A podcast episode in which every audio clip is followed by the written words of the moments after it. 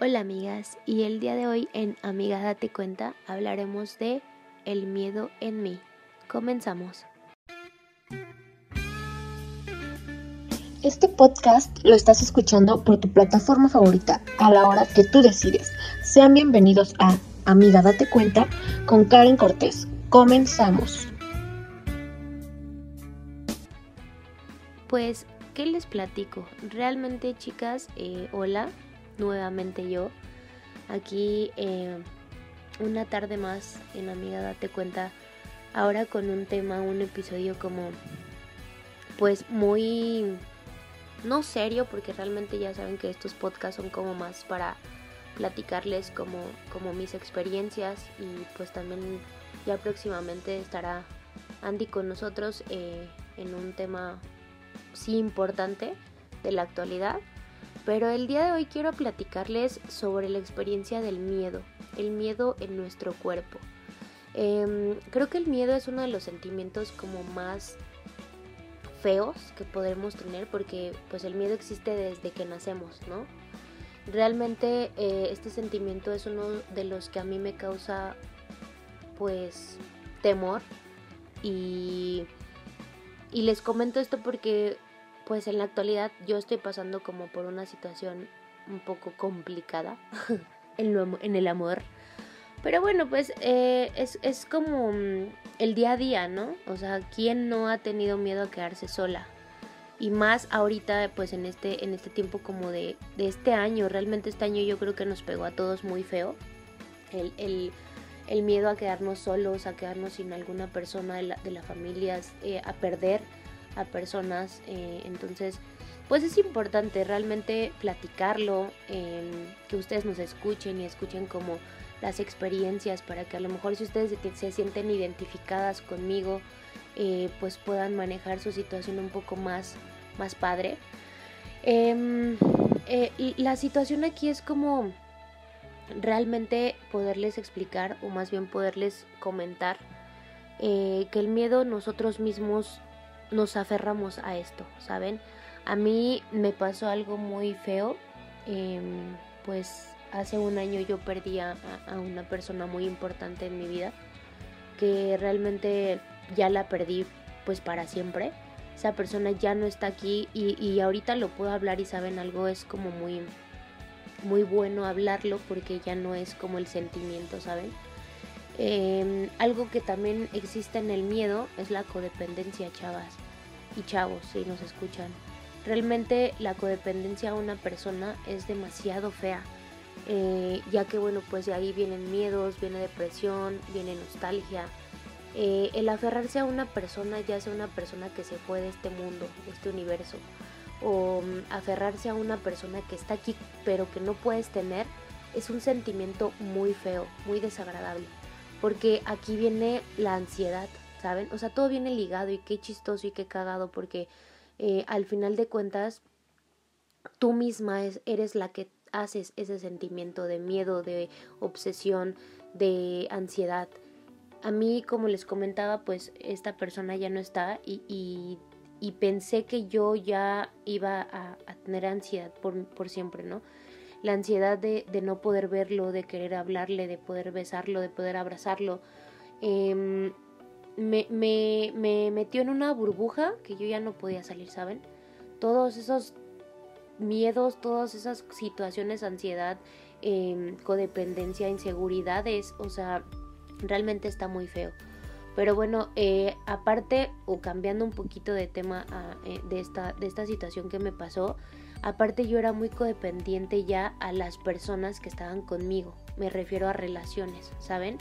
Eh, lamentablemente pues esta persona ya no está en el universo con nosotros y, realmente aprendí a, ya no verlo, a ya no escucharlo y, conmigo misma pude haber como hablado, ¿no? También ir a terapias y toda esa onda sirve mucho porque pues sí sirve eh, cuando pierdes a algún familiar eh, sirve el que vayas con, alguna persona que te pueda apoyar y ayudar como a salir de eso. Pero bueno, independientemente de ese tema, o sea, esto va ligado a, los temas de, mis relaciones. Eh, ¿Quién no se ha sentido sola cuando está con una relación? O sea, eso es algo aún más cagado, porque estás con una persona, pero te sientes sola. Qué feo, ¿no? Qué pinche frustración ha de ser la, la que estés con una persona y, y pues esa persona no te dé como, pues no sé, ¿no? El tiempo, el espacio que esté contigo, no sé, es algo muy feo. Y ahora cuando se va, pues aún más. Es muy chistoso y creo que mi psicólogo en algún momento me lo dijo. Tú eres codependiente a las personas porque no sabes estar sola. Porque la soledad te come. Cuando tú estás sola en tu habitación, ¿cómo te sientes? Me preguntaba mi psicólogo. Y yo le platicaba, pues no sé, necesito ver mi, mi celular, necesito prender la tele. No, no, no. Quédate acostada cinco minutos sola en tu cuarto. Sin ningún sonido, sin nada de tele, de, de celulares, de nada, de música, nada. Y lo hice. Ese ejercicio la verdad se los comparto porque pues espero que sí lo puedan hacer. Lo hice. Me quedé 5 minutos en mi cama, apaga la luz sin ningún ruido. ¿Y saben qué esa sensación tan horrible fue? El no estar acompañada, como que empecé, ¿saben?, a sudar. Empecé a respirar rápido, como taquicardias, ¿saben? Me, daba, me daban como eh, ataques de ansiedad, perdón. Y todas esas cosas las junté y empezaba yo a mi mente, ¿no? Ya solita a mi mente. Mm, pensaba pura tontería, pura tontería. La verdad es que los ataques de ansiedad, yo creo que pues también muchos de nosotros los hemos pasado ahorita por esto de la contingencia, pero está, está muy cañón ese ejercicio. Yo creo que pues yo en, que, que soy una persona codependiente y aún así todavía me etiqueto porque todavía no lo he al 100% trabajado. Eh, a veces hay que tener la sangre fría, me decía alguna persona que conocí, muy importante. Me decía, tienes que tener mente y corazón frío, porque tú no sabes cuándo las personas se van. Y es verdad, amigas, o sea, realmente si ustedes se ponen a pensar, creo que a veces nosotros nos hacemos mentalidad de niñas de 12, bueno, ya ni las niñas de 12 creo hacen esas cosas, de estar pensando, ¿y si no me quieren? ¿Y si no están? ¿Y si, güey, si se va? ¿Y si hago esto y se va? No, la verdad es que, amigas, ahorita yo, yo he, estado como un poquito más a prueba conmigo misma y les puedo compartir que realmente el miedo a estar sola es un miedo que siempre vamos a tener si no aprendemos a trabajar la codependencia, porque de ahí viene. Y de ahí vienen las ansiedades y de ahí viene la manipulación y de ahí vienen todo, pero de ti misma. Entonces, pues realmente, otra vez, vuelvo a lo mismo. Em, esto de la codependencia por alguna persona debe de, debe de ser como...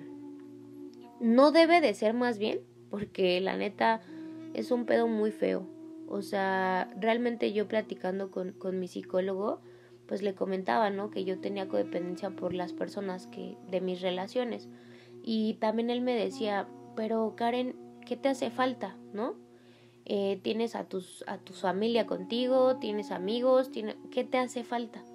Es una pregunta muy fuerte, estando en, el cuerpo o en la persona codependiente, porque yo no sabía qué contestarle, ¿saben? O sea, mi psicólogo me preguntaba, ¿qué te hace falta? Y yo me quedaba, este, pues él, pero ¿qué te hace falta estando con él para tú estar completa?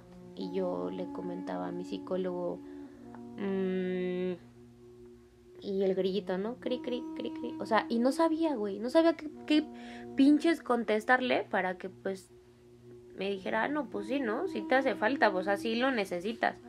Realmente no necesitamos a nadie para ser felices, güey. Para estar bien con nosotras mismas. Eh, también lo digo con hombres, o sea, también pues hay hombres que son codependientes a las chavas, ¿no? O a sus parejas. Y realmente, güey, venimos solos y nos tenemos que ir solos. Este planeta es tan inmenso que falta mucho por conocer tanto lugares, experiencias, personas. La soledad te llega y siempre va a estar contigo. Toda la pinche vida existió la soledad. Naciste solito en la panza de tu mamá, te vas en un pinche ataúd solo. No te vas con nadie, ni con un güey, ni con una vieja, con nadie. Entonces, pues realmente cuando te preguntan eso, pues sí dices, qué peco. O sea, yo no sabía, o sea, realmente cuando a mí también mi psicólogo me decía, ¿Qué haces con él el, al diario, no? No, pues estoy aquí, acá y así, y pues me la paso así y así.